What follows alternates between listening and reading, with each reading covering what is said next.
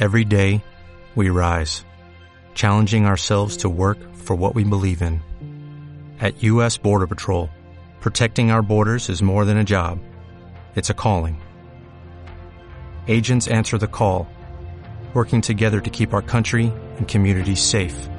If you are ready for a new mission, join U.S. Border Patrol and go beyond.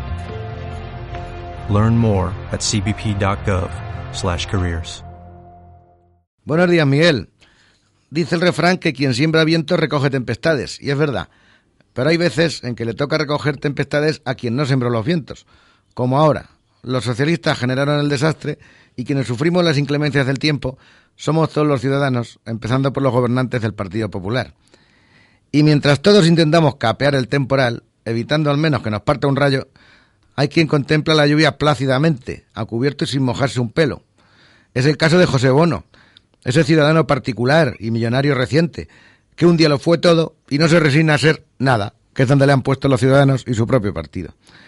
He oído que el ciudadano Bono quiere montar una macrofundación para, leo textualmente la noticia, defender, mejorar y promocionar la imagen de España dentro y fuera de nuestras fronteras. Parece que quiere para su invento un nombre rimbombante, donde aparezca la palabra España. Pues dados los antecedentes familiares del susodicho, podría llamar a su chiringuito Arriba España. Lo hable empeño el de esta fundación, vive el cielo. Lo único malo es que Bono ha sido uno de los principales artífices de la mala imagen que acumula España dentro y fuera de nuestras fronteras. Pero bueno, aceptamos pulpo como animal de compañía. Bien está lo de la fundación. Lo que ya resulta menos loable es que el ciudadano Bono pretenda que los demás le paguemos el juguete. Si montará la fundación con su propio dinero, que por lo visto es muchísimo, pues vale. Pero se comenta que ya se ha dirigido a grandes empresas e instituciones para que pasen por caja.